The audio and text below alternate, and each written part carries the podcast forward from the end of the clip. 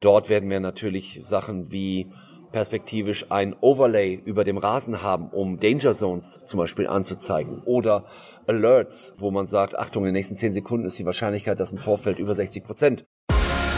Der Sponsors Podcast im Dialog mit Sportlern, Unternehmern und Visionären über das Milliarden-Business Sport. Mit Philipp Klotz und Daniel Sprügel. Hallo und herzlich willkommen zum Sponsors Podcast. Schön, dass ihr wieder mit dabei seid und zuhört. Gleich geht's los mit einem Interview mit Andreas Heiden, euch sicherlich äh, bekannt als Geschäftsführer der DFL Digital Sports. Seit kurzem ist er auch Executive Vice President Innovations für die gesamte DFL-Gruppe. Ich durfte mit ihm im Rahmen des Bundesligaspiels VfL Wolfsburg gegen die TSG Hoffenheim sprechen. Das war ein ganz besonderes Spiel, weil es fand eine Weltpremiere statt zum Thema 5G in der Bundesliga. Erstmals konnte man die neue Mobilfunktechnologie live bei einem Fußballspieler erleben. Das war, wie gesagt, eine Weltpremiere, die Vodafone und die DFL zusammen mit dem Bundesliga-Club VfL Wolfsburg ermöglicht hat. Ich konnte dort zuschauen, durfte das sogar ausprobieren, habe in der ersten Halbzeit wie gesagt, die neue Technologie ausprobieren dürfen. Das war sehr inspirierend. Äh, sicherlich hat es an der einen oder anderen Stelle vielleicht auch noch ein bisschen geruckelt, aber besonders bemerkenswert, dass die Bundesliga hier so neues Terrain betritt und auch schon so früh Anwendungen wie zum Beispiel die äh, Live- Geschwindigkeitsmessung von Spielern, Hintergrundinformationen zu Spielen etc. etc. Alles sehr spannend, reden wir gleich im äh, Detail drüber. Ich möchte im Vorfeld mich ein bisschen entschuldigen, dass die Tonqualität nicht ganz die allerbeste ist. Das hat damit zu tun, dass wir nach der ersten Halbzeit, in der wir die Technologie ausprobiert haben, direkt in der zweiten Halbzeit uns dann in die Katakomben zurückgezogen haben, um das Interview zu führen, um sozusagen live vor Ort die ersten Eindrücke zu teilen, zu diskutieren, die 5G verursacht hat und die ich dann mit Andreas Heiden besprechen wollte. Wir waren nicht ganz allein. Es war währenddessen, wie gesagt, ein Bundesligaspiel und äh, da wurde dann in der zweiten Halbzeit, während wir geredet haben, äh, viel vorbereitet für nach dem Spiel. Dementsprechend wie eine kleine Geräuschkulisse. Ich glaube, ihr könnt es aber trotzdem gut verfolgen. Inhaltlich eine absolute Eins, äh, zumindest was die Bundesliga da macht, was sie ausprobiert, welches Neuland sie betritt. Ich fand es spannend. Hört mal rein. Viel Spaß damit. Wir sind hier im wunderschönen äh, Wolfsburg, äh, sitzen in den Katakomben, äh, können von der Weltpremiere berichten, ich sitze hier zusammen mit Andreas Heiden. Er ist äh, Geschäftsführer der DFL Digital Sports und äh, seit einigen Wochen auch dazu noch Executive Vice President äh, Digital Innovations der gesamten DFL-Gruppe. Den Ball nehmen wir mal auf und äh, den spiele ich dir mal direkt äh, rüber. Andreas, was hat's denn mit der neuen Rolle auf sich? War es dir nicht genug, äh, Geschäftsführer der Digital Sports zu sein? Oder was sind jetzt deine neuen Aufgabenbereiche? Du weißt auch alles für den Fußball. Wir haben in der Digital Sports in den letzten vier Jahren einen Transformationsprozess gemacht. Das heißt, wir haben für uns uns technologisch aufgestellt und inhaltlich aufgestellt, internationale Zielgruppen zu bedienen, digitale Produkte zu bauen und betreiben zu können.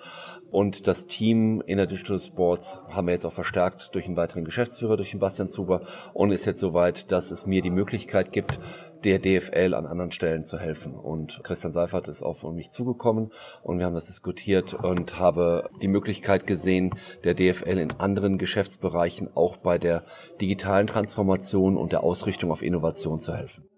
Kannst du uns noch mal kurz das DFL-Universum erklären? Das sind ja mittlerweile extrem viele eigene Firmen, Firmengeflecht. Euch ist ja, glaube ich, immer wichtig auch zu sagen, from class to class habe ich gelernt beim äh, Spobis Gaming Media, wo du auch aufgetreten bist, äh, dass ihr sagt, also wir haben die gesamte Wertschöpfungskette in unserer Hand. Was beinhaltet das mittlerweile alles? Das Erste und das Wichtigste ist, wir sind ein Dienstleister für die Clubs. Unsere Clubs sind unsere Shareholder und alles, was wir tun, zielt darauf, den Wert der Marke Bundesliga und natürlich zweite Bundesliga zu steigern. Um das zu erreichen, haben wir verstanden, dass wir wie ein Medienunternehmen agieren müssen, um bestmöglich Medienunternehmen mit Lizenzen und Inhalten zu versorgen, dass sie selber ihr Geschäft mit Pay-TV, Free-TV oder Streaming erzielen können. Sprich, die Glass-to-Glass-Strategie, also quasi von dem Glas der Kameralinse bis zum Glas des Smartphones oder des Fernsehers, versuchen wir die Wertschöpfungskette möglichst breit zu besetzen. Das heißt, wir erzeugen unser eigenes Videosignal in den Stadien. Alle Stadien sind per Glasfaser mit unserem Broadcasting Center verbunden. Wir haben unsere eigene Datenerfassung in den Stadien. Diese Daten stellen wir Lizenznehmern und Wettanbietern und ähm, auch eigenen Produkten zur Verfügung, um in Echtzeit das bestmögliche Kundenerlebnis zu machen. Haben dann die DFL Digital Sports die die Digitalprodukte und Medienprodukte erzeugt und die Bundesliga International, die ähm, die Produkte dann entsprechend ähm, vertreibt. Und was haben wir denn heute jetzt für Innovationen in Wolfsburg gesehen? Ich glaube, darf ich schon mal ins hohe Regal greifen? Eine Weltpremiere im Bereich 5G. Ähm, wir gucken ja sonst immer gern auch nach Amerika und sagen, die sind uns da ein paar Jahre voraus.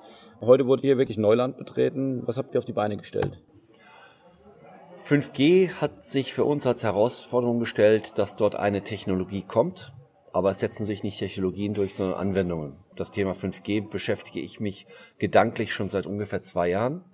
Und ich war immer auf der Suche nach der richtigen Anwendung. Und als Vodafone uns angesprochen hatte und gesagt hat, was können wir denn gemeinsames machen, äh, ich auf einer Messe einen Dienstleister gesehen habe, der etwas gezeigt hat, was mich inspiriert hat, haben wir dann zusammen diese Idee entwickelt, das Stadionerlebnis inhaltlich zu ergänzen. Und was wir heute gesehen haben, da spielen wir auf Augenhöhe mit den NFL und NBAs der Welt.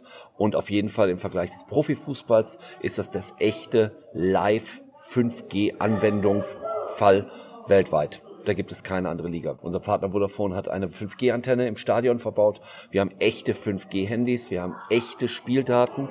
Und um das Informationsbedürfnis von Fans zu befriedigen, Nehmen wir mal den Use Case. Ich bin in einem Stadion.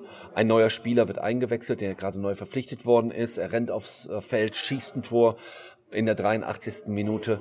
Da möchte ich doch mehr über den erfahren. Da möchte ich wissen, woher der kommt. Ich möchte wissen, äh, wo er vorher gespielt hat. Vielleicht alles Informationen, die ich selbst als eingefleischter Fan nicht aus dem FF habe. Oder ich spiele zum ersten Mal gegen Paderborn.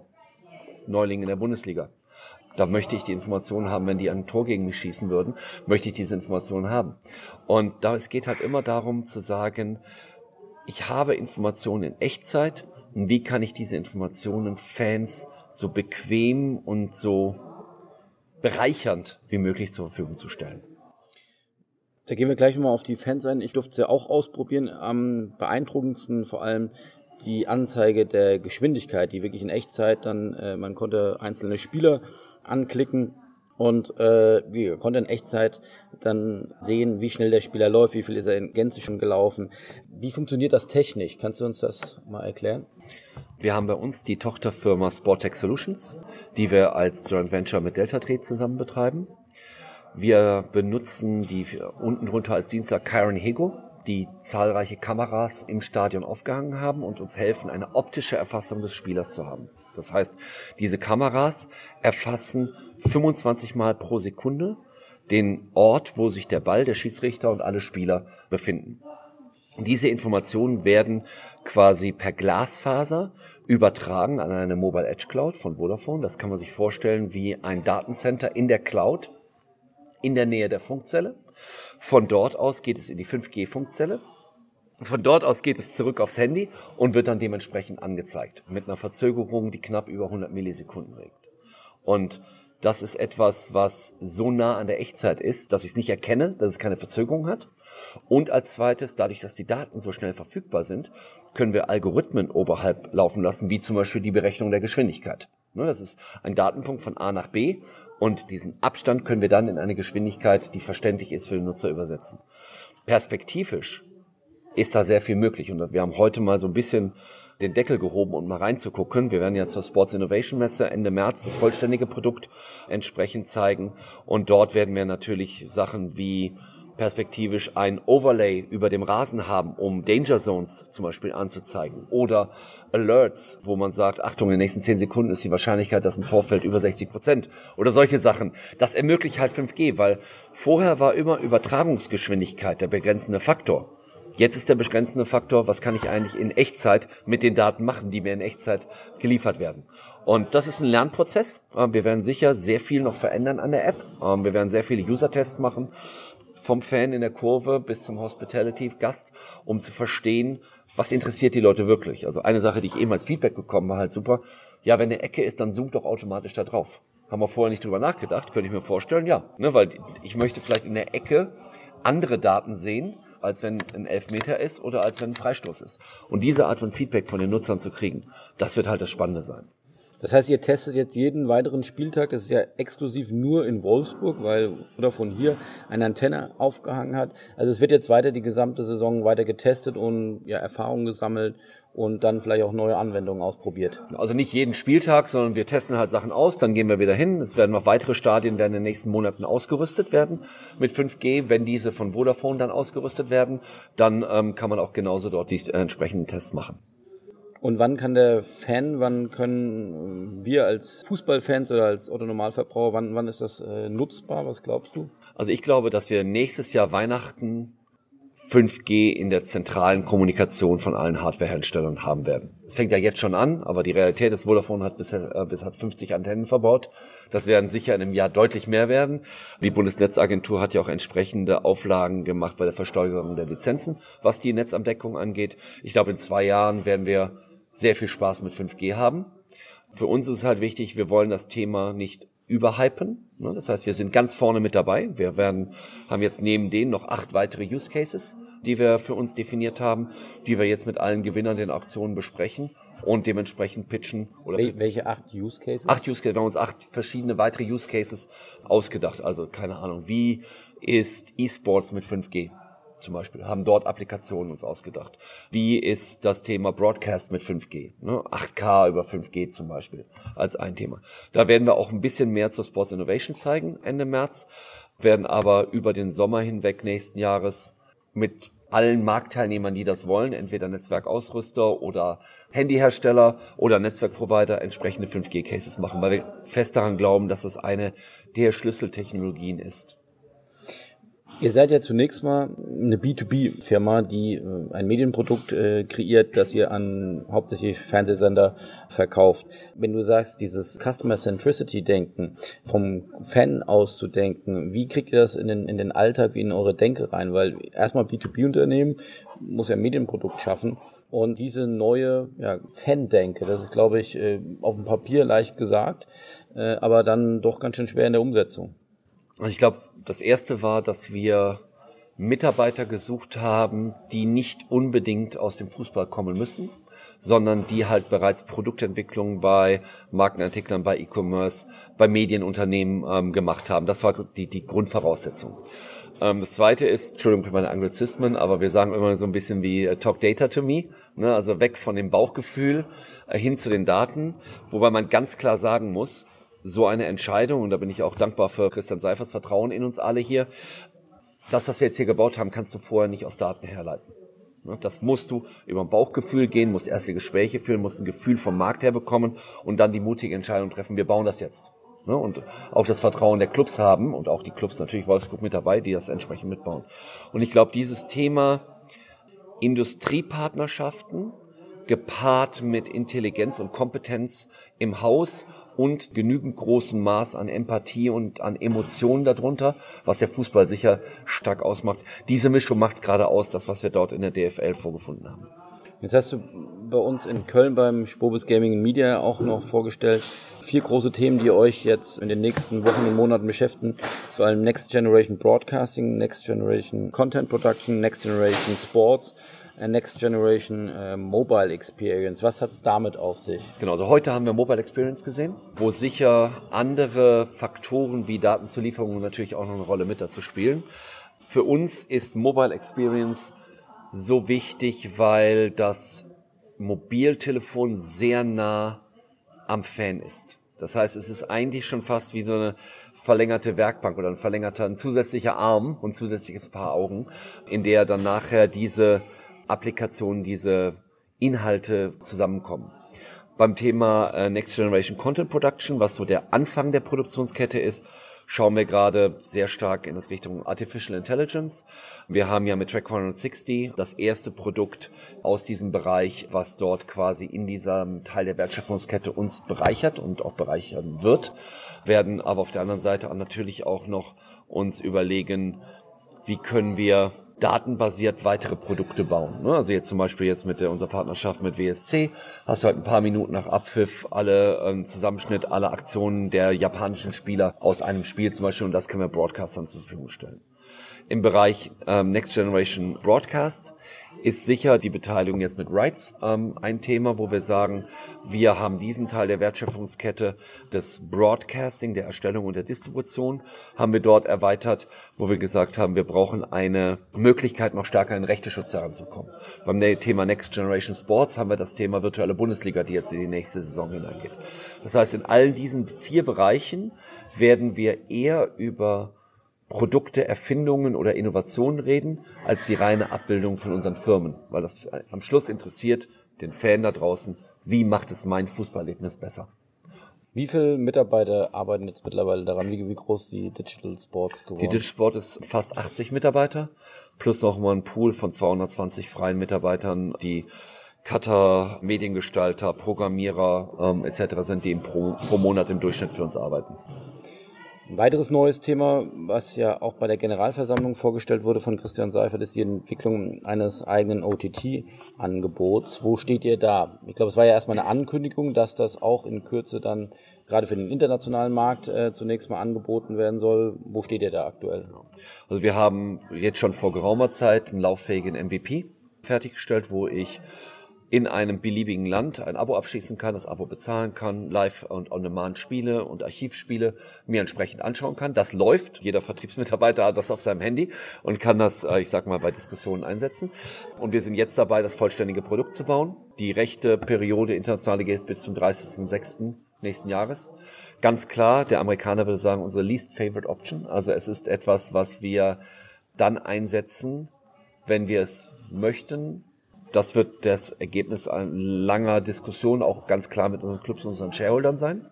Dann, wenn wir als Liga sehen, dass es Sinn macht, das zu tun, werden wir es tun. Im Moment ist unser Geschäftsmodell weiterhin, wie du eben genau gesagt hast, ein B2B-Geschäftsmodell und wir gehen fest davon aus, dass das Geschäftsmodell, dass es Firmen gibt, die ihre Produkte mit Bundesliga-Content bereichern wollen, die uns haben wollen auf ihren Kanälen als einen äußerst attraktiven Inhalt, dass dieses Geschäftsmodell auch noch in den nächsten Jahren sehr tragfähig sein wird.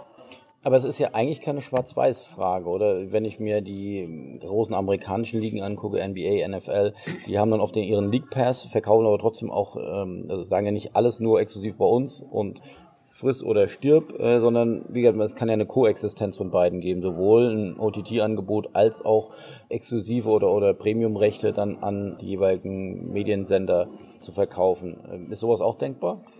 Wir kommen daher, dass wir in den letzten zehn Jahren eine wahnsinnige Erfolgsgeschichte hat die DFL geschrieben. Ne? Wir sind deutlich schneller gewachsen als der DAX. Wir haben jedes Jahr neue Umsatzrekorde gehabt. Wir sehen international auch ähm, steigende Umsätze. Ich glaube, es geht eher darum, dass wir uns Flexibilität erkaufen. Es geht eher darum, dass wir vorbereitet sind, dass wir Optionen haben. Ich glaube, es gibt in Verhandlungspositionen gibt es nichts Schlimmeres, als mit dem Rücken an der Wand zu stehen und nur eine Option zu haben. Und bevor die Rechte in einem Land unter einer gewissen Schwelle, die wir gemeinsam mit unseren Shareholdern, mit unseren Clubs festlegen gehen, ist da, wäre das eine Option, die wir ziehen könnten. Was treibt euch sonst noch um? Ich habe jüngst einen Post von dir, glaube ich, auf LinkedIn gesehen über ein EPG-Produkt. Äh, was hat es damit auf sich? Ja, das ist, ich glaube, das zeigt so ein bisschen die, ich habe ja erzählt, dass wir dieses Transformationsprojekt ähm, durchgemacht haben, was wir Weihnachten letzten Jahres abgeschlossen haben. Es zeigt so ein bisschen die neue Denke, wie wir Produkte entwickeln wollen.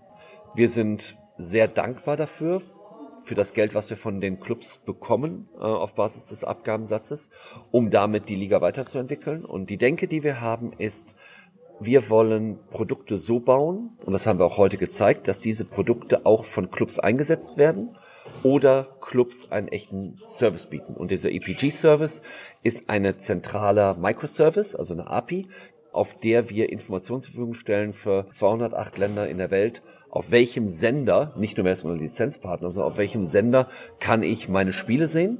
Und dieser Service ist so gebaut, dass er auch nur für Clubs funktioniert, dass ein Club in seine App, wenn der Nutzer die App aufmacht, sehe ich anhand seiner Location, wo er ist. Und wenn er in Zimbabwe ist, zeigen wir, um wie viel Uhr auf Star Times Africa das entsprechende Spiel des entsprechenden Clubs ist. Aber das ist eine Bundesliga-App oder? Es ist ein Microservice, also es ist ein technischer Service als Schnittstelle, gegen die die Clubs entwickeln können. Das stellen wir den Clubs kostenfrei natürlich zur Verfügung. Und diese Informationen haben wir halt zentral und wir kümmern als Liga uns darum, entlang unserer Gruppenvermarktungsrechte das ganze Programm darzustellen und stellen aber dann den Clubs es zur Verfügung, es selber auch in ihre Apps einzubauen. Und genauso ist jetzt der 5G-Case. Der ist perspektivisch so gebaut, dass entweder wir ihn in die Bundesliga-App einbauen können oder auch Clubs ihn lizenzieren können und in ihre Apps einbauen können. Ich springe nochmal zum anderen Thema. Social Media sicherlich durch die Medien gegangen oder viele erleben das am eigenen Leib, dass die organischen Reichweiten stark zurückgegangen sind. Ähm, jetzt definieren sich viele Clubs und sicherlich auch die Ligen über Followerzahlen, über, über Reichweiten. Ist auch wichtig für eine Vermarktung. Wie ist da dein Standpunkt? Also ich stehe zu dem, was ich vor, wann haben wir das erstmal gesprochen? Vor drei Jahren oder so etwas gesagt habe. Mir ist ein engageder Fan lieber als zehn unengageder Fan. Wir selber nehmen billigend in Kauf, dass wir bei Facebook relativ stagnierend sind. Wir merken aber, dass es eine Durchmischung in der Followerschaft gibt. Das heißt, bei uns wir Engagementraten bleiben gleich oder steigern, obwohl die Nutzerschaft sich verändert. Das ist erstmal ein gutes Zeichen. Natürlich gibt es Kanäle wie Instagram, wo wir ein brutales Wachstum, wie alle, ähm, oder so Kanäle wie Giphy, wo wir jetzt 1,5 Milliarden Videoviews in den letzten anderthalb Jahren gemacht haben, was Wahnsinn ist, die noch in ihrer Wachstumsphase, noch nicht so wie Facebook in der Monetarisierungsphase sind, dann nehmen wir das Wachstum mit. Du wirst aber keine Statistik von uns sehen, auf der wir uns über die reine Anzahl der Follower definieren. I don't care. I don't care. Wenn La Liga fünf Millionen Follower mehr hat, dann sei dem so. Wir alle wissen, woher das Wachstum kommt. Ähm, besonders bei unseren europäischen Wettbewerbern sieht man halt, der Kanal, wo ich echte Kundenakquise mache, das ist halt Facebook. Es ist unmöglich, wie du richtig gesagt hast, auf Facebook ohne Pay zu wachsen. Schlussfolgerung überlasse ich dir, warum die Partner gewachsen sind. Gut, das eine ist, ja, es ja nichts Anstößiges, wenn man über Paid äh, wächst, also dass man Werbung schaltet, um, um neue Follower zu finden. Das andere ist ja, was dann deutlich anstößiger sein könnte, wenn man Reichweiten kauft oder wenn man sich Follower kauft. Wie gesagt, ich überlasse dir die Interpretation. Okay, dann haben wir das so notiert. Ich finde aber nochmal spannend, da reinzugehen auf die Thematik, was man mit den mit diesen Reichweiten dann auch macht. Also ein Stichwort, ja. ist das für euch in der Verordnung Markenaufbau, reine Markenpflege oder ist es auch schon Kommerzialisierung, ist es auch Vermarktung? Ich glaube, das Schöne ist, und da sind wir eher bei einem positiven Case des, ähm, der Nutzung der Marketingmöglichkeiten auf Facebook, ist das Thema, die Markteintrittsbarrieren sind digital wesentlich niedriger als noch vor 10 oder 20 Jahren im Broadcasting. Das heißt, da wo wir aktiv Geld ausgeben und da wo wir aktiv posten über Facebook, ist, dass wir versuchen, Audience Development, also Fans zu gewinnen in Thailand, in Philippinen etc. Wir publizieren ungefähr 16 Sprachen lokale Inhalte, nicht lokalisierte Inhalte, sondern lokale Inhalte. Alles aus Köln? Zum Teil, also gesteuert aus Köln und zum Teil gesteuert aus Frankfurt ähm, über das Marketing Department und bei uns über das Editorial Department, dann mit Partneragenturen weltweit. Ne? Also ich habe jetzt keinen Redakteur, der Bahasa spricht für Indonesien. Ich habe aber ähm, mehrere Redakteure, die Polnisch sprechen. China zum Beispiel haben wir einen chinesischen Landesmanager mit einer chinesischen Agentur vor Ort. Aber das heißt, Markenpflege, klar im Vordergrund noch keine Kommerzialisierung wo man sagt, ihr habt ja auch Sponsoren, also dass man da quasi Posts verkauft, könnte man ja auch machen. Findet das statt? Danke für die Nachfrage, habe ich, habe ich gerade vergessen zu beantworten. Nicht vermieden, sondern vergessen. Wenn wir mit unseren Sponsoren zusammenarbeiten, bringt es nichts, einfach nur Posts zu machen in Partnerschaft mit XY, sondern wir überlegen uns, wie können wir wirklich relevanten Content machen. Ne, da haben wir zum Beispiel so die Ratings und Reveals von EA, wo die Spieler zum ersten Mal sehen, was ihre Werte sind für die nächste Saison. Das verbinden wir mit Media Days Material. Ähm, einmal im Jahr sind wir bei jedem Club für ungefähr drei Stunden und produzieren dort Material, wo wir dann irgendwie was Lustiges produzieren, wo dann ein Fan dann ein bisschen so hinter die Kulissen sehen kann, ein bisschen näher an den Spieler rankommt, wie er dann seine äh, Ergebnisse macht. Oder wenn wir die EA Challenge machen. Das heißt, ein Spieler muss äh, gegen die äh, Latte treffen, fünfmal hintereinander. Sowas, solche Sachen funktionieren halt sehr, sehr gut. Das Einfachere sind natürlich immer solche Sachen mit, ähm, mit Gewinnspielen, aber was wirklich besser funktioniert, sind Sachen, die wirklich relevant sind, so zum Beispiel Voting, Team of the Season. Sowas unterstützen wir natürlich immer mit Social Media Marketing. Abschließend, du hattest es vorhin schon mal erwähnt, die Firma Rights. Das ist ja auch ein neues Betätigungsfeld. Äh, das ist eine gemeinsame Firma, die ihr jetzt vor kurzem äh, gegründet habt, zusammen mit Athletia, dem Lukas Klumpe. Da geht es um rechte Piraterie zu bekämpfen. Ähm, was hat es mit der Firma ansonsten auf sich? Und ich glaube, das fällt ja in dieses Media for Equity Strategie mit rein. Äh, was macht ihr da noch und ist da vielleicht auch noch was geplant? Genau, vielleicht mit dem, was wir schon haben. Also DFL for Equity ist immer, ist das Programm, das wir aufgelegt haben, wo wir mit den Assets der Bundesliga, mit Rechten, mit Inhalten, mit Daten, Beziehungen, Markenaufbau etc. einem Startup helfen können zu wachsen und wir an diesem Wachstum perspektivisch dann partizipieren. Beim Thema Rights mit Athletia, mit dem wir schon viele Jahre zusammenarbeiten auf verschiedenen Ebenen, haben wir etwas gemacht, was gefehlt hat im Ökosystem Antipiraterie. Wir haben sehr viel investiert über die letzten Jahre in das Erkennen von Piraterie. Wir haben sehr viel investiert in das Verfolgen von Piraterie und wir haben ähm, sehr viel investiert in das Thema Signalschutz.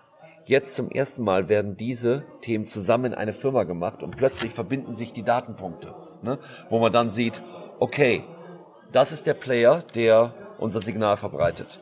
Gleiche IP-Adresse, das ist der Vermarktungspartner, mit dem er das Geld verdient. Und übrigens, das ist das Distributionsnetzwerk, mit dem zusammenarbeiten. Und dadurch, dass wir diese Daten haben und diese zusammenzubringen, ist das Thema Strafverfolgung oder Versuch von Abschaltung von Streams wesentlich ich will nicht sagen einfacher geworden, aber es verbessert unsere Beweiskette, mit dem wir dann gegen Player vorgehen können.